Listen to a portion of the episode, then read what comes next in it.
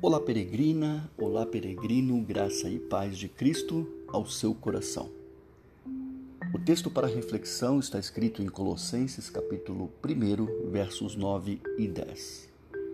Por esta razão, também nós, desde o dia em que soubemos disso, não deixamos de orar por vocês e de pedir que transbordem do pleno conhecimento da vontade de Deus em toda a sabedoria e entendimento espiritual Dessa maneira, poderão viver de modo digno do Senhor, para o seu inteiro agrado, frutificando em toda boa obra e crescendo no conhecimento de Deus.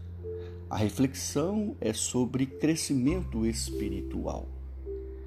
Por que, que nós vemos um crescimento espiritual maior na vida de algumas pessoas que seguem a Jesus e menor em outros.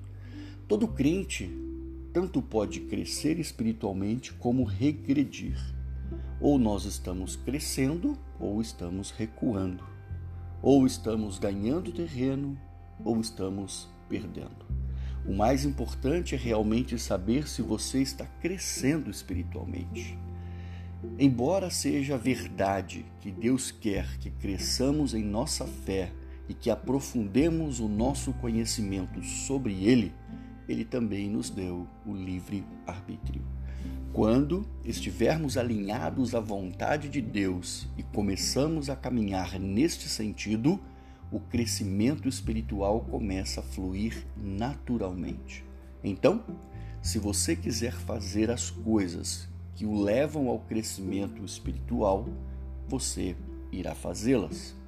Você vai priorizar isso em sua vida e certamente isso te fará crescer. E o que, que Deus está procurando em nossas vidas? Ele quer que todos nós tenhamos uma vida espiritual crescente e frutífera. Jesus disse em João 15,16: Vocês não me escolheram, mas eu os escolhi para irem e darem fruto, e fruto que permaneçam.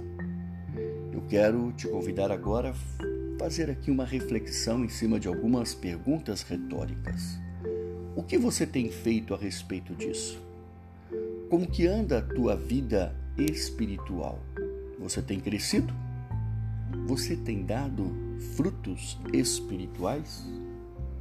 Pense sobre isso e que Deus abençoe a sua vida do seu amigo e irmão em Cristo, Marcos, o peregrino cristão.